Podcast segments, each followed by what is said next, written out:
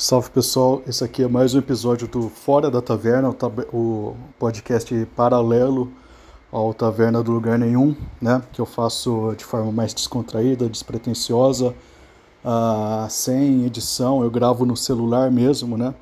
E hoje é dia 1 de janeiro de 2022, né? Hoje também é, eu lancei o primeiro episódio do, do Taverna do Lugar Nenhum, que é um episódio sobre sopranos, né? E eu estou recebendo uma mensagens, algumas mensagens de um, de um rapaz, né, que ele estava ele, ele tava assistindo a série Sopranos, né, um rapaz é, aparentemente católico e tudo mais, né, e eu estou começando a ficar meio é, meio apreensivo por essa coisa de eu ter me tornado uma espécie de influencer católico de baixa estatura, sabe? É, de baixa estatura de, de alcance, né? Eu tenho algum, algum alcance, algumas coisas que eu escrevi que são... Né? Eu sou católico, como todo mundo sabe, né? É, eu tenho problemas também com a minha própria fé, né? Mas eu ainda me, ainda me considero católico e eu estudo algumas coisas do catolicismo, algumas coisas da... É, especialmente de Santo Agostinho, que é uma, um autor que eu gosto muito, né? E bem, eu tenho minhas, eu tenho, eu tenho minhas questões pessoais e eu não vou ficar revelando elas detalhadamente para vocês, né? Porque não interessa, isso aí só interessa entre eu e Deus e a igreja, né? Mas é, enfim, eu acabei me tornando esse tipo de, é, eu, eu, fiquei difundido nessa, entre essas pessoas, as pessoas, muitas pessoas me adicionaram é, para, né? Porque é eu acredito que muitas pessoas adicionaram eu, né? Pensando que ia ser uma espécie de, de influencer católico que fala de outras coisas que não sejam é, que não sejam é, é, próprias do, do meio católico, né? Porque geralmente o meio católico a gente vê que o pessoal que tenta é, trazer o, o catolicismo para um âmbito mais intelectual, mais cultural, geralmente são faz, falam das mesmas coisas, utilizam as mesmas palavras, têm as mesmas referências literárias, é sempre aquele papo chato de alta cultura, de, de formação do imaginário e tudo mais, sabe? Eu acho que a única, única, o único podcast que, o único podcast e barra produtores de conteúdo que, que quebra essa barreira de uma forma muito ousada são, é o pessoal do do, dos náufragos, né, que eu indico bastante vocês darem uma olhada nos náufragos, né. E, a, an, antes tem, tem também o, o canal, um canal que eu gosto também, que é o Bunker do Dio também, que ele era um cara também católico, mas também ele falava coisas é, que fugiam bastante da, da, da, da normalidade da, da intelectualidade católica ali, né. E eu não quero me, é, me, comprometer com nenhum tipo de conteúdo relacionado ao catolicismo. Eu não quero me comprometer, eu quero me comprometer em ser extremamente sincero e extremamente é, guiado por aquilo que eu realmente quero fazer, sabe? Eu não estou numa missão, não quero resgatar o prestígio do, do, de, do catolicismo. Eu não me considero nem conservador, para falar a verdade, né? É, eu gosto muito do Chesterton, né? E o Chesterton também, né? O, o escritor de K. Chesterton. Se você pegar os escritos deles, né? É, ele, ele, ficou muito conhecido no meio conservador, mas se pegar os escritos deles, você não vai conseguir concluir com firmeza que ele é conservador. Né? Ele não é. Ele, é. ele não é progressista, não é conservador, não é nada. Ele é católico. Ele, ele é. Ele, é um cara. Ele é um cara que fica tateando a, a as coisas da modernidade de uma forma muito é, sincera, uma forma muito franca, né? E é uma coisa interessante, é, é, um dos textos que eu já li dele, ele se permite a, a sair convencido né, de que. Ele se, ele se permite sair convencido da apostasia. Talvez essa seja uma das coisas que mais me atraíram em Chesterton, que mais me é, deixaram eu próximo do catolicismo, né? Para quem não sabe, eu já fui ateu e tudo mais, e é, essa sinceridade de Chesterton, né? Essa franqueza com a própria fé, não não fingindo que, tenha, que tem dúvidas, que tem é, disposições morais, que tem até contradições entre ele, o que ele acha e o que é postulado pela doutrina, né? É, é, é isso que me faz gostar de Chester, é a franqueza dele. É a mesma franqueza que tinha os apóstolos e tudo mais, né? Que foram bastante repreendidos e tudo mais. É, mas eu não quero transformar isso numa discussão religiosa, eu quero, muito, muito pelo contrário, me afastar cada vez mais desse tipo de, de discussão, né?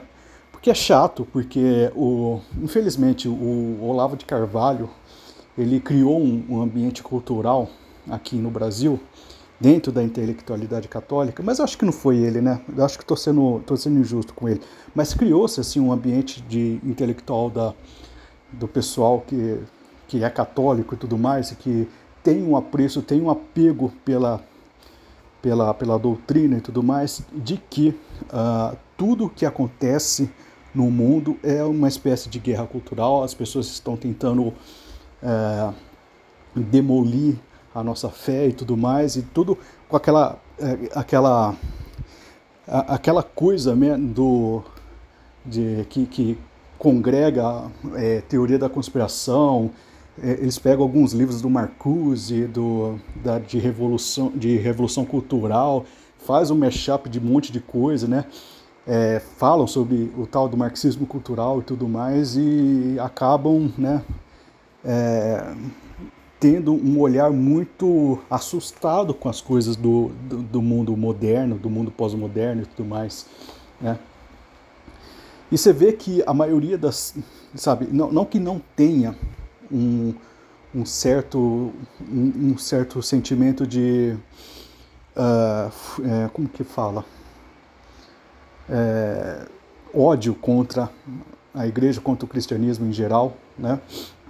Não que não exista, não que pessoas não tenham teorizado sobre isso, não que a, a indústria cultural não tenha certa influência disso aí, não que indo mais além, sabe, o, a, é, forças espirituais te, estejam realmente manipulando isso aí, mas é tudo, a gente entende tudo como suposição e a gente tem que usar um pouco a um critério de, é, de mais racionalidade, entender, por exemplo, né, que o fato do, sei lá, do Porta dos Fundos fazer um especial de Natal é, é, todo ano na Netflix, né, que talvez seja apenas provocação barata, porque esse tipo de cara simplesmente cai.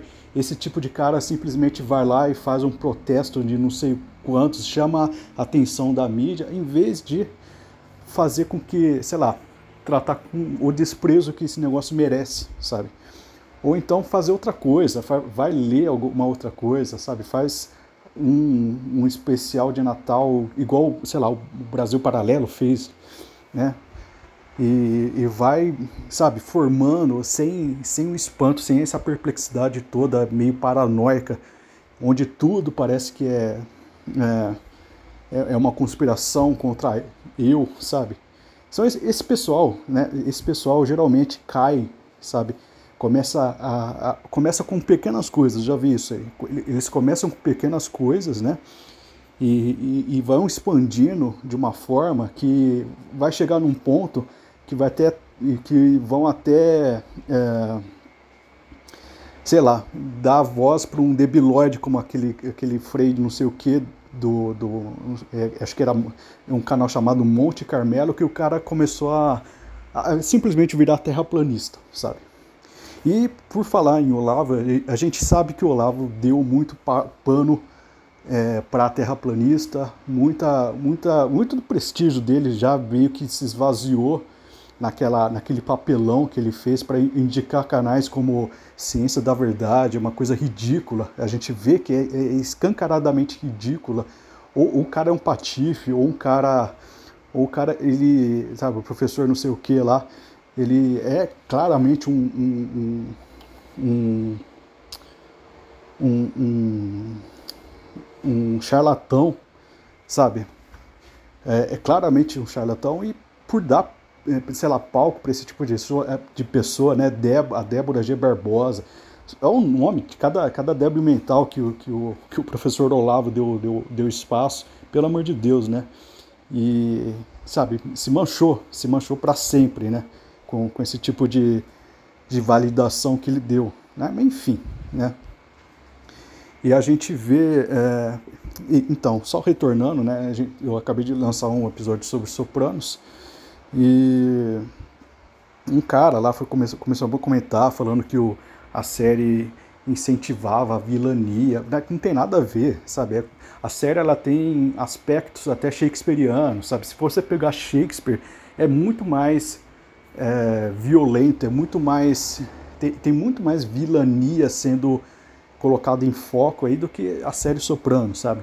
E ninguém fala que, que Shakespeare é uma força cultural anticatólica porque ele está colocando, sei lá, Ricardo III, por exemplo, a peça Ricardo III, colocando a, ele como papel de destaque, sendo que, obviamente, apesar dele ser o protagonista narrador da, da de toda a peça, ele é visto lá como um, um ser decaído, né? E Sopranos faz a mesma coisa. Ele não, não dá para dizer que Sopranos é, glorifica a máfia. Né? É uma visão, desculpa, mas muito burra de quem. É, é, é uma típica visão de quem não tem contato com literatura, não tem contato com, com, com outra coisa que não seja, por exemplo, os meios do Facebook aí de discussão de, sobre alta cultura e tudo mais, essa paranoia ridícula com, com guerra cultural.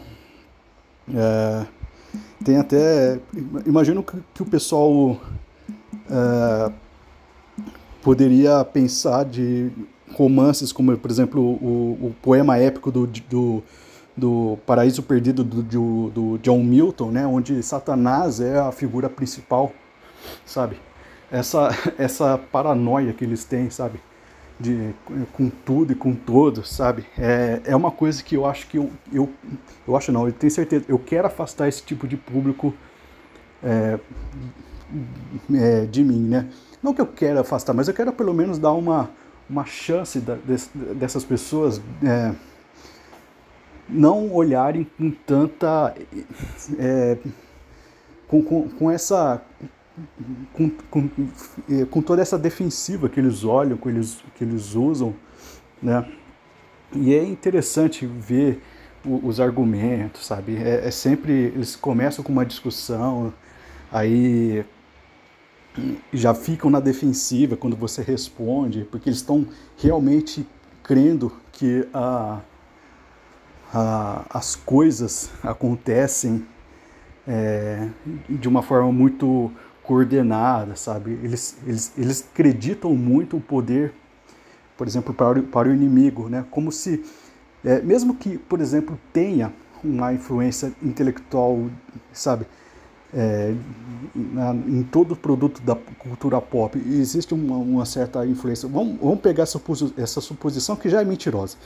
Essa suposição que existe na cultura pop disseminado uma, um, um direcionamento intelectual de um, é, sabe, de um centro que tem um, um, objetivo, um objetivo específico, né?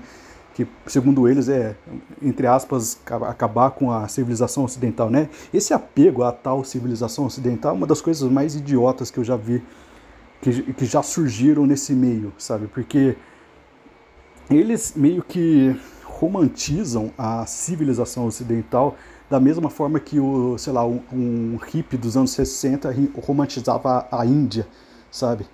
A, o, o, parece que é uma espécie de de, de é, índole americana colocar a civilização ocidental como uma espécie de salvadora do mundo, alguma coisa do tipo, sabe? É a mesma coisa que os neopentecostais têm com, em relação a Israel, né?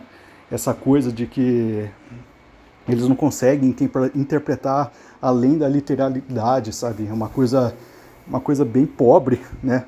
E tem influência de, de, da direita americana, talvez o Olavo tenha, tenha facilitado isso muito aqui, né? Mas embora tem, tem outros grupos católicos que não gostam do Olavo também que falam da mesma coisa, tipo, a, eu, eu lembro da Associação Monfort, né, que que, que o pessoal lá começou a, a, fazer lives dizendo, provando que o Tolkien era agnóstico, né, por causa de, de um monte de coisa que ele faz. É, é se, se, você pegar é, e, e, e, falar que o Tolkien fez uma paganização do catolicismo e com, com, a, com a obra né, Senhor dos Anéis e desacralizou o catolicismo, você, você consegue perceber que eu consigo dar argumentos para essa, essa, essa, essa afirmação ridícula de que Tolkien é anticatólico, o Tolkien é, o, Tolkien é gnóstico, né? É só quem não leu, quem não sabe ler nas entrelinhas, que sempre pega os, os, os aspectos mais literais, sabe, da descrição de orcs e tudo mais, desse universo fantasioso que é aparentemente pré-cristão, onde tem muita influência da, da literatura, da, da mitologia celta e tudo mais, eles pegam esses aspectos mais visíveis e, e, e internalizam isso de uma forma que eles não conseguem passar disso. É, é muito interessante esse tipo de paranoia. A única coisa que, que faz com que essa ideia de, por exemplo, de, de que Tolkien não é, é que Tolkien não é, é, pagão, não é um, um cara, um agente secreto é, criptocomunista que está tentando destruir a Igreja Católica. A única, única coisa que não faz, que faz isso é, um, é uma aula do, do padre Paulo Ricardo, né? Que, que, que ele comenta né, o, a obra do Tolkien, né, uma, foi uma leitura bastante interessante que ele fez da obra do Tolkien, né, e como o padre, padre Paulo Ricardo tem muito prestígio, tem muito, uh, tem muito prestígio nesse meio olavista aí, né, ele, ele, o, o Tolkien consegue ainda passar desapercebido, né, mas percebam que... Uh, essa curadoria, sabe? Eles não conseguem fazer uma curadoria do que é bom, que é ruim, sem, é, sem se apegar a figuras como o Padre Paulo Ricardo, ou então o Olavo de Carvalho, ou então qualquer outro influencer né, do, desse meio aí, sabe? Eles não conseguem, com, com, com o conhecimento deles, meio que parco, meio, igual o meu. Eu, eu tenho conhecimento bastante superficial de tudo, né? Mas eu estou tentando fazer alguma coisa, eu estou tentando achar as, as, as, as conexões, eu estou tentando realmente, com, com toda a sinceridade que eu, que eu tô que eu estou fazendo esses podcasts, essa, essa, criação de conteúdo, eu estou com toda a sinceridade tentando entender, tentando entender a mente e tentando encontrar as verdades e relacionando isso com a minha própria com a minha própria vivência, com a minha própria biografia, eu não, eu não descarto nenhum tipo de leitura, nenhum tipo de consumo de arte, porque se a, a, é, eu pego muito aquela ideia do é, é mais do, dos ortodoxos, né? Se, se, a verdade ela é a verdade, então ela vai se manifestar de qualquer forma, sabe? Eu não preciso forçar, sabe? Eu acho que essa cultura da apologética também no Brasil começou a ficar uma coisa muito meio tosca, porque tudo tem que ter um, um, um, aspecto apologético, né? Tudo que você vai fazer tem, uma, tem que ter um aspecto apologético. Aí você vai é, buscar em tudo que você gosta um certo aspecto apologético. Tem uma menina né, no meu Facebook lá que ela é completamente conspiracionista, né, acredita, acredita em terra plana e tudo mais, é aluna do Olavo, né, para variar. E ela tem toda essa, essa questão, né, ultrapuritana, não, não, ela não consegue. É, ultrapuritana, ultra literal das coisas que ela lê, e ao mesmo tempo ela é fã de Nirvana, que é uma coisa muito contraditória, né? E é, não que não possa ser fã do Nirvana, eu pessoalmente não gosto muito, mas é, mas o, o, Nirvana, né, o Kurt Cobain, ele é o, o, o, o que eu acho que é o perfil máximo do que o, o niilismo no rock pode, é, pode chegar, sabe?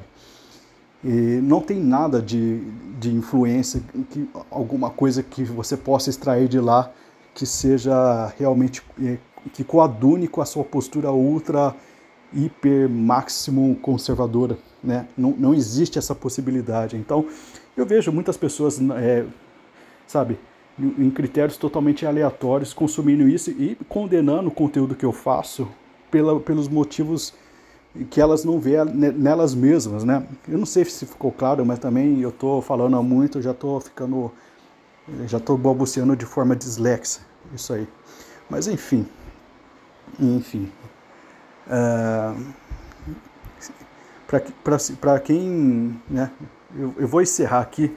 Para quem não conhece, o meu, meu nome é Gabriel Vince, né? Acessem lá tavernadolugarnenhum.com.br e vejam todas as heresias que eu coloco lá. Beleza?